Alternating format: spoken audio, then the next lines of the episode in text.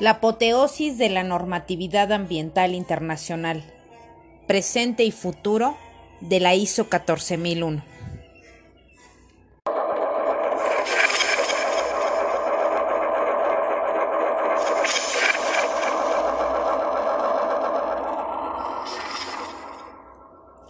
La norma ISO 14001 representa cada estadio beato del progreso positivista en torno a un sistema de gestión medioambiental. Es un conjunto de procesos creados por las empresas para ayudar a alcanzar los objetivos medioambientales de forma rentable. Un SGA también se considera un marco organizativo diseñado para cumplir las normas reglamentarias de cada país facilita las capacidades administrativas de las empresas para blindar las capacidades ambientales en torno a la misión y visión empresarial de la industria.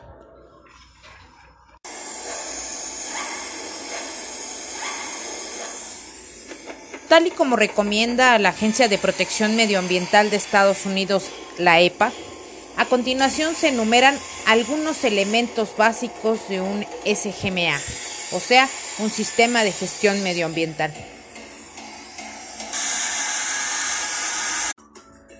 Revisión de los objetivos medioambientales de la organización o industria. Analizar sus impactos ambientales y los requisitos legales. Establecer objetivos y metas medioambientales para reducir los impactos negativos y cumplir los requisitos legales de cada país, establecer programas para cumplir estos objetivos y metas, controlar y medir el progreso en la consecución de los objetivos, garantizar la concienciación y competencia medioambiental de los empleados y revisar el progreso del sistema de gestión ambiental y por supuesto realizar mejoras.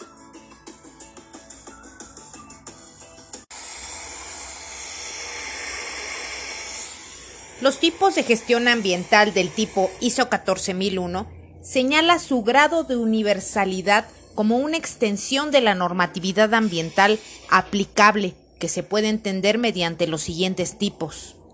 Encima de la representación de la organización, alrededor de los objetivos y metas de la industria, detrás del control y medición del progreso en el centro de una suma que garantice la conciencia y competencia medioambiental de los empleados, que al supervisor o líder ambiental toca multiplicar, alejar o acercar.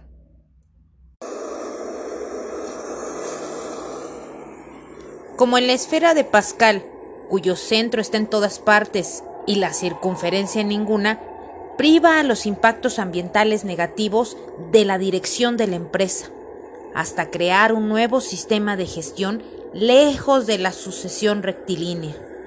Finalmente, el canje se liquida mediante la certificación de un sistema de gestión ambiental, el cual es totalmente voluntario, pero puede demostrar credibilidad y reforzar el compromiso de una organización con sus responsabilidades medioambientales.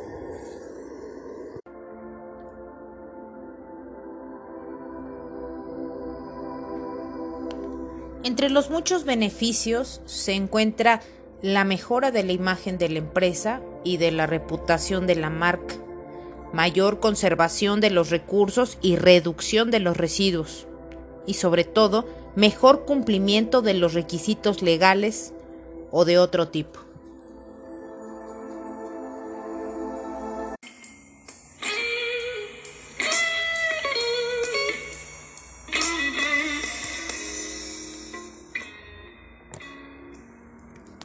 El día de hoy nos acompaña el maestro en ingeniería Carlos Vázquez Vázquez.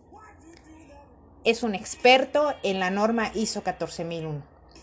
Él estudió en el CECID número 9 Juan de Dios Batis Paredes. Es ingeniero ambiental por parte de la Universidad Autónoma Metropolitana, maestro en ingeniería en producción más limpia por parte del Instituto Politécnico Nacional. Además, es maestro en administración de empresas con especialidad en finanzas por parte del Tec Milenio.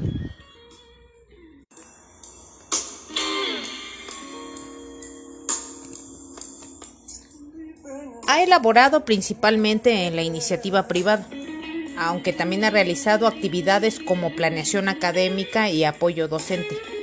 Actualmente trabaja como coordinador a nivel Latinoamérica de seguridad, higiene, medio ambiente y calidad en una empresa que se dedica a la fabricación y comercialización de productos de vidrio. Y así es como damos comienzo con esta entrevista en Resonancia Ambiental. Maestro Carlos Vázquez Vázquez, ¿Cuáles son los principales retos a los que se enfrenta la norma ISO 14000, 14001, después de que muchas empresas de servicios ambientales se vieron afectados por la onda expansiva económica post-pandemia de COVID-19? Y en ese sentido, considera que la deficiente gestión de los residuos biológico-infecciosos en particular puede generar a futuro olas atemporales de epidemias relacionadas con la COVID-19? Considero que la norma ISO 14001 en su última versión, que es la 2015, es un excelente estándar para todas las empresas que busquen cumplir con la normatividad ambiental y dar un poco más en cuanto al cuidado del medio ambiente se refiere, sin importar el tamaño de la empresa o a lo que se dedique.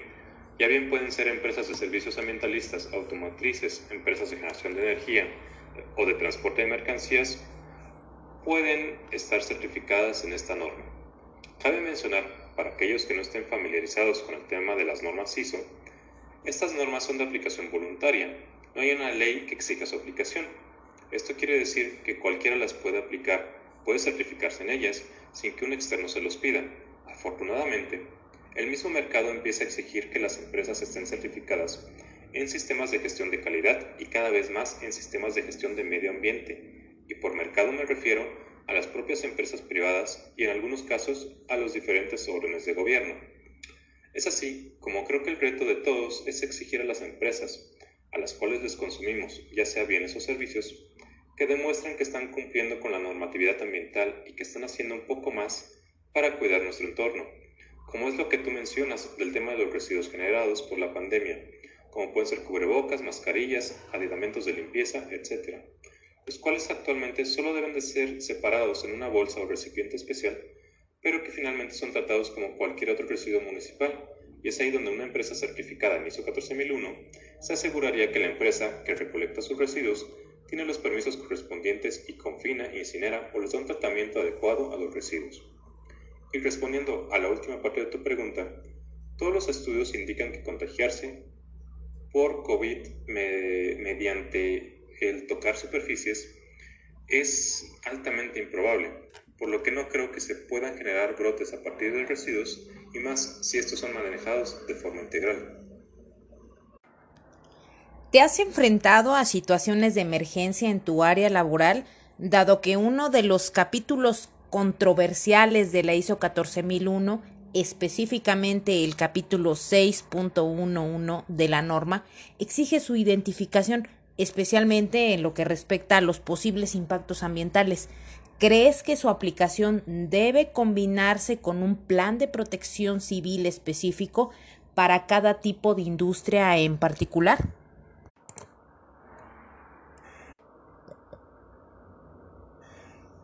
Como tal, nunca me he enfrentado a una emergencia ambiental de gran magnitud. Sin embargo, sí me he enfrentado a incidentes como pequeños derrames de algunos químicos como aceites, solventes o ácidos y en todos los casos los integrantes de las brigadas que atienden estos incidentes han actuado de manera rápida y eficiente limpiando el derrame y confinando los residuos resultantes para luego ser recolectados por una empresa autorizada.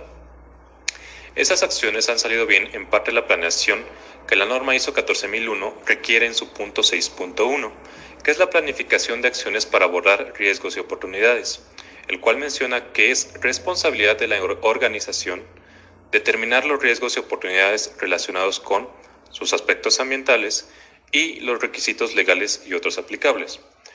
Esto para asegurarse que el sistema de gestión ambiental pueda lograr sus resultados, entre los cuales está prevenir y reducir los efectos no deseados de la misma operación de la empresa. Todo lo que menciona el 6.1 se logra mediante una planeación que incluya, aparte de lo establecido en la legislación ambiental, los conocimientos y experiencias de todas las áreas de la organización, porque esto es algo muy común en las empresas, que la persona encargada de calidad y medio ambiente se encarga de llevar casi por sí solo todo el sistema, cuando deben de ser todas las áreas las que se involucren en todos los procesos de planear, hacer, verificar y actuar, ya sean ventas, finanzas, producción o compras, se deben de involucrar en este ciclo. Es así como cada empresa, sin importar su giro, debe generar uno o varios planes y acciones específicas para atender cualquier emergencia ambiental, ya que podemos tener dos plantas iguales que se dediquen a lo mismo, pero tan solo el simple hecho de que estén ubicadas en ciudades diferentes puede generar cambios importantes en los planes de contingencia. En cuanto a la eficiencia energética en México, ¿cuál crees que sea el ingrediente principal para mejorar los procesos de implementación de energía limpia relacionada específicamente con la iluminación de espacios públicos? ¿Energía nuclear o solar?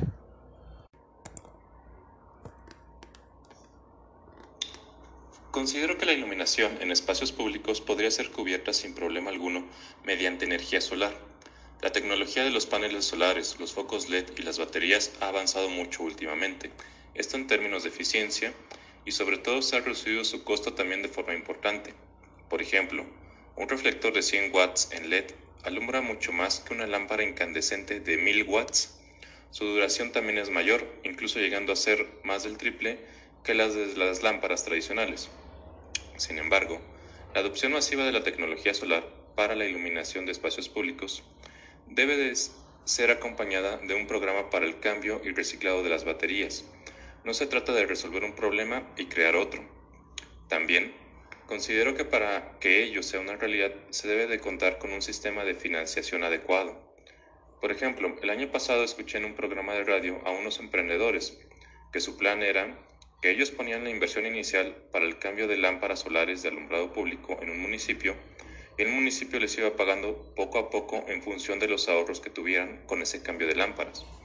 Ese proyecto me parece excelente. Desgraciadamente les perdí la huella, pero espero que hayan podido concretar ese proyecto. En cuanto a la energía nuclear, también podría ser una opción que deberíamos de poner sobre la mesa. Sé que este tipo de energía tiene una mala reputación, una mala opinión pública, sobre todo por los desastres de Chernobyl y de Fukushima. Sin embargo, si consideramos las muertes generadas por las energías fósiles desde su extracción, como es el caso reciente de los mineros de carbón en Coahuila, y todas las enfermedades respiratorias que generan, la energía nuclear es una opción mucho más segura y que podría, en conjunto con las energías renovables, alimentar nuestras casas, oficinas, empresas y también espacios públicos en las siguientes décadas. En sí, esa es mi conclusión. El poder juntar la energía solar y la energía atómica tiene la capacidad de darnos un futuro más brillante.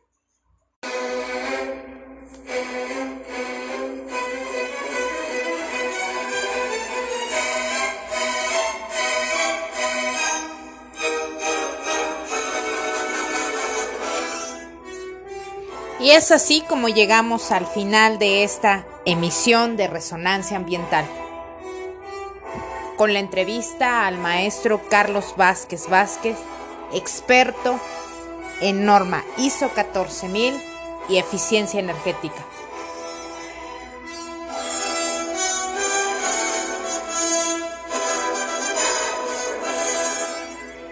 No se pierda nuestro siguiente episodio en Resonancia Ambiental donde entrevistamos a las y los líderes ambientales del hoy y el mañana.